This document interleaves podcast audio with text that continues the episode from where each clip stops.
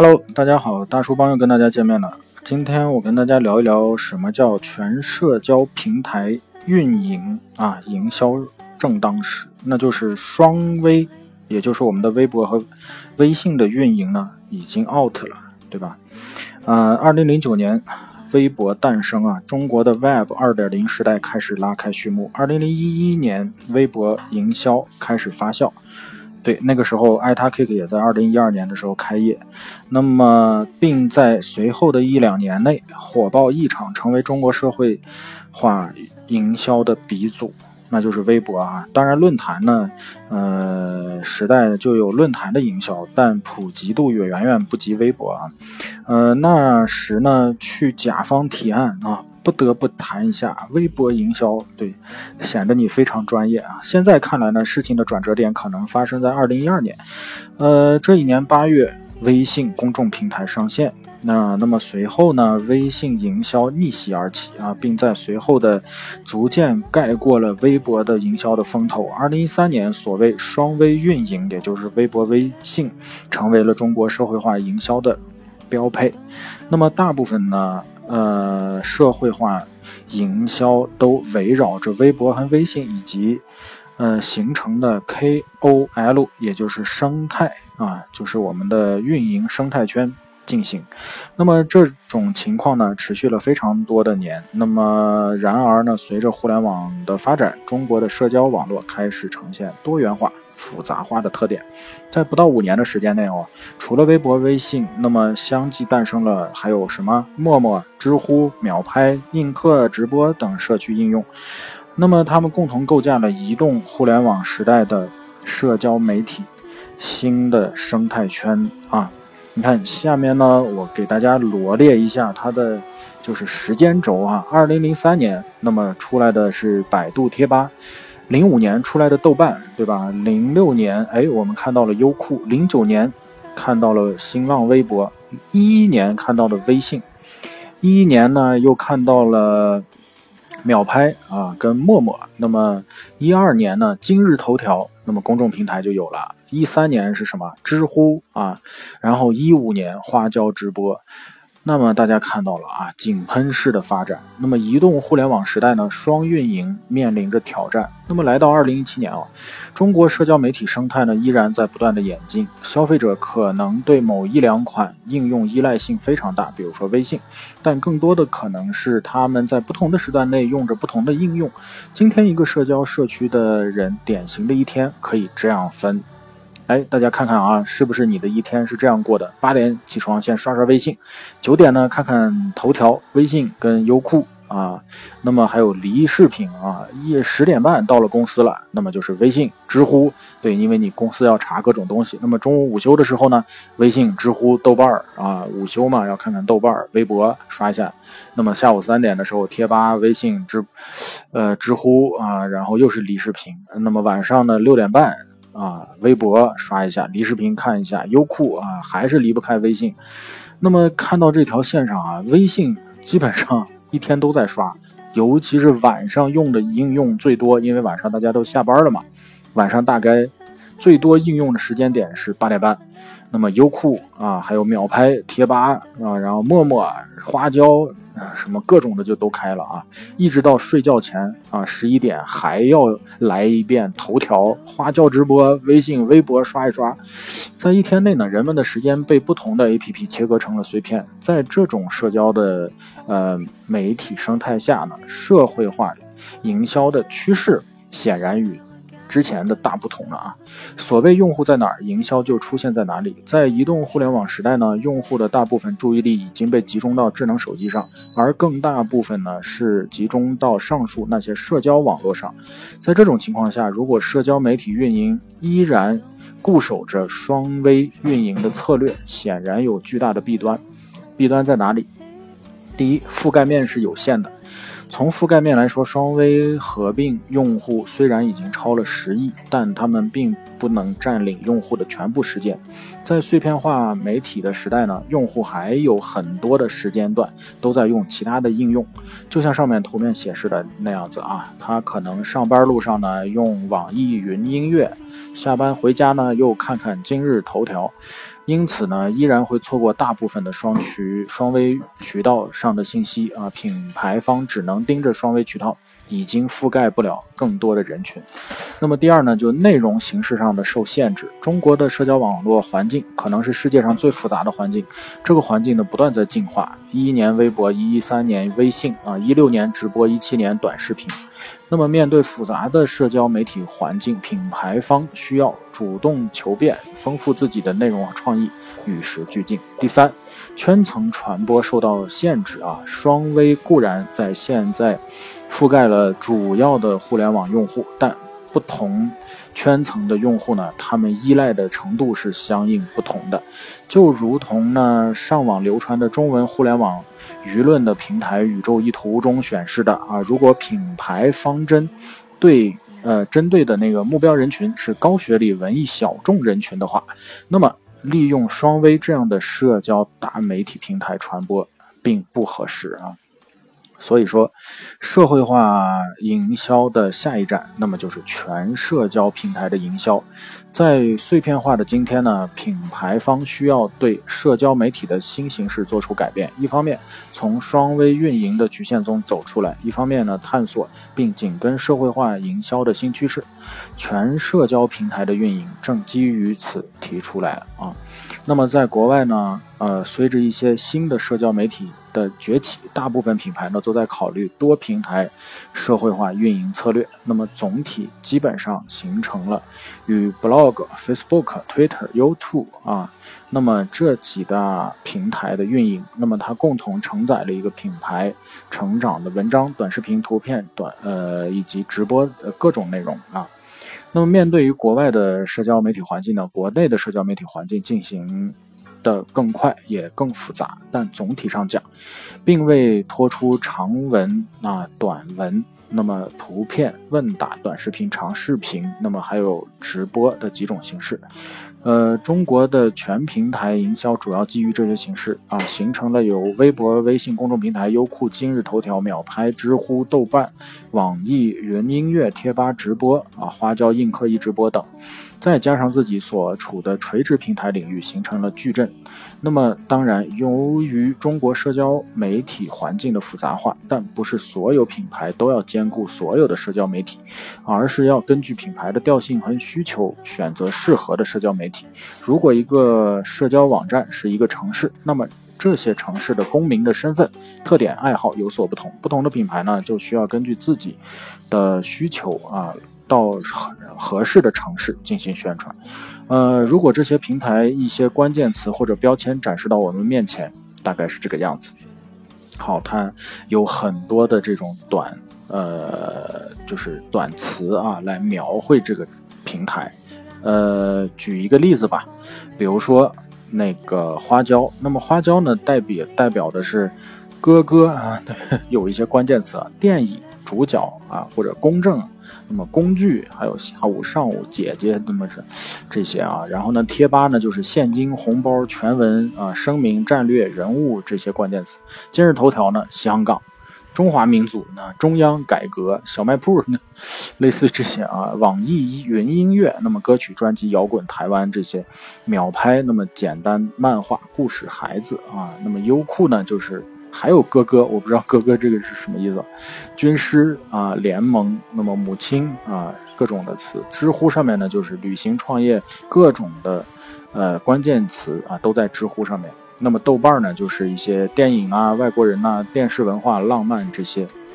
呃，从图上呢可以看到一些习惯啊，就是我们的大数据分享的相关的东西。如果你的品牌调性偏文艺，可以考虑豆瓣作为传播平台。比如上海话剧艺术中心在豆瓣的首页呢做这个广告就非常好啊。呃，比如说西门子的一篇关于风力发电机的内容，在知乎上做广告，你的效果就非常好。各平台除了自身的内容上的性质以外，他们的性形式、内容和覆盖圈层也不一样。关于前者呢，前文已经说过了啊，不同的平台可以展示不同的内容。关于后者呢，虽然双微用户数量比较多，但他们的覆盖呢是大众圈啊，涉及到某个相对精准的圈层，他们并不能发挥最大的作用。比如说上面的西门子的例子啊。好，下面是一个图。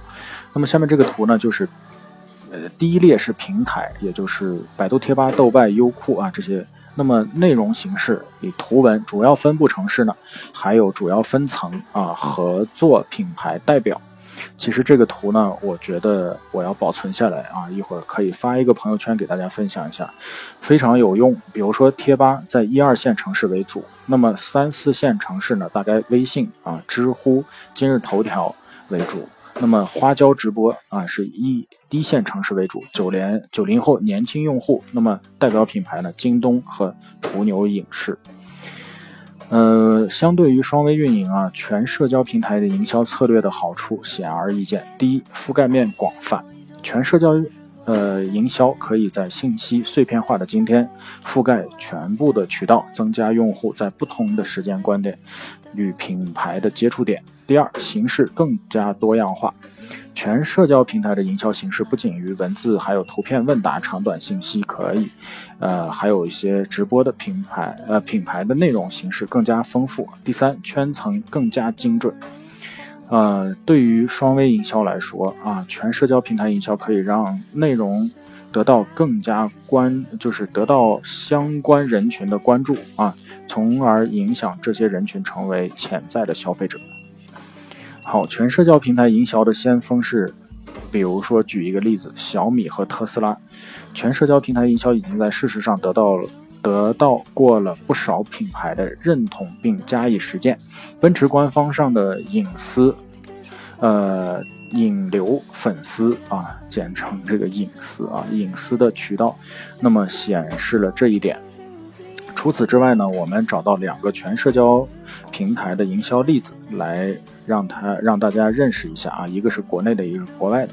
小米全社交平台营销的案例。说起全平台营销啊，小米是个不错的例子。众所周知，小米在刚起家的时候不做广告。那时，小米基于自己的论坛和双微，形成了社会化营销的矩阵。它的社会化营销让人深刻，以至于二零一一年左右说起社会化营销必谈小米。不过，随着中国社交媒体环境的变化，小米也并没有固守双微，而是拓展了呃其他的社交平呃呃平台的这个边界啊。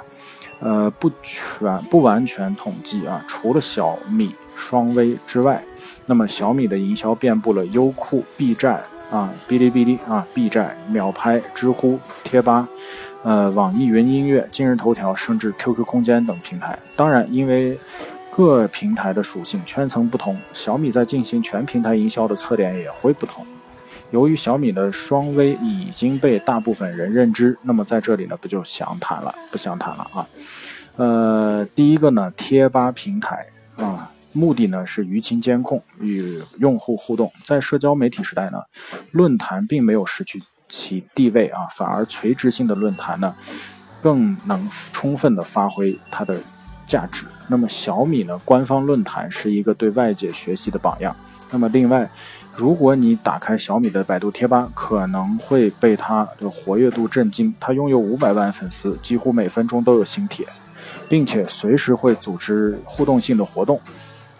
那么第二呢，就是视频平台啊，比如说优站、呃优酷、B 站和秒拍，官方的宣传非常丰富，内容非常丰富。那么第三呢，就是窄众平台，比如说知乎和网易云音乐，建立专业的形象，吸引了窄众的人群。那么大家看到了，这其实是一个全平台覆盖的营销啊案例。那么第四呢，第一线是。啊，平台，也就是说，今日头条和 QQ 空间，他们会覆盖三线市以下的这些平台。作为一个很大的营销售，呃，来自于低线市品牌的小米啊，营销也遍布了今日头条，甚至 QQ 空间。由于小米呢，天生受到关注的非常大，因此呢，它在今日头条的内容获得的，呃，阅读量也是非常大的。好，那么第二个案例呢，就是特斯拉啊。呃，特斯拉呢不付费做广告是众所周知的，好产品即是营销。那么我们在特斯拉的感受非常深啊，特斯拉很少运用各种的广告创意推法去做营销。在国内，很多时候我们所做的也是只是把好产品展示出来，让用户知道而已。比如说试驾啊，然后呢，凭借用户的口碑进行自发的传播。当然，不做广告不代表特斯拉不希望让用户了解产品，因为不做广告，它更需要充分挖掘社交网络的力量。呃，那么特斯拉的平台运用了啊，Twitter 啊，Facebook 啊，YouTube，还有一些官网上的 blog 啊，形成了特斯拉全平台营销的体系。发布的内容呢，以及产品的相关内容居多，辅助以汽车的故事啊，可以看出特斯拉的宣传内容奉行真实不浮夸的原则。虽然以产品内容为主要的传播内容，那么但因为实呃实行了全平台的策略，所传播的内容的势能呢非常强大。好，如何做好全社交平台营销呢？第一，品牌定位。全社交呃平台营销的策略，第一步是品牌对于自身的定位，只有决定了。确定了品牌自身的定位和在消费者心中的定位以后，才能根据此选择适合的营销平台。第二，选择适合的平台。上文说中文的中国的那个社交平台啊非常复杂，并不是每一个品牌都适合所有品牌的运营。选择所有的平台啊，品牌呢定位不同，可以选择平台也不尽相同。高品牌可以。可能不适合在相对低端的平台进行做营销，专业度高的品牌可能不适合在大大众型的平台，啊，比如说是微信啊，那么做营销。呃，另外呢，根据品牌的不同，营销目的、平台选择同样也有差异啊，在这些平台呢更适合呃品牌的传播啊，那么有些平台呢更适合销售的转化。第三，与时俱进、合适的内容呢配比，在社交媒体环境进化的今天啊，已禁止在社交媒体环境进化的今天啊，以静止的思维看待社交平台是不对的，也是非常陈旧的。企业需要在发现更好的营销方式和时候积极拥抱。嗯，并不是鼓励无脑跟进，要根据品牌定位来看。比如面对直播崛起的环境，汽车品牌呢进行合适的直播尝试是一种不错的选择。同时呢，各平台内容的数量也并非一成不变。比如说啊，微博兴盛的年代，品牌运营微博的标配是每天四到五条。而在今天的社交环境下，对于微博平台来说，已经没有什么必要再推到这个量，而且可以适当精力分配给知乎或者秒拍这样的平台。第四，选择合适的营销工具。品牌有了清晰的定位，呃，制作好的创意，选择了合适的平台出发，通常还需要媒介的配合。双微时代的 KOL 策略是一种选择，但。呃，移动互联网时代，精准营销已经成为一种趋势啊！各平台的原生广告配合内容是一个非常不错的选择，他们可以帮助品牌筛选并影响更准确的客户。社会化营销在中国的时间不超过十年，但其剧烈的变化却可能是传统营销在过去几十年都没有过的。二零一七年的社交环境，那么与二零一三年相比。已经显然不同。面对时刻在变化的社交媒体环境，品牌方，呃，同样应该以变化的态度来迎接，迎接什么呢？也就是全社交平台运营策略，就是我们提出的解决之道。好，今天的分享就到此结束，再见。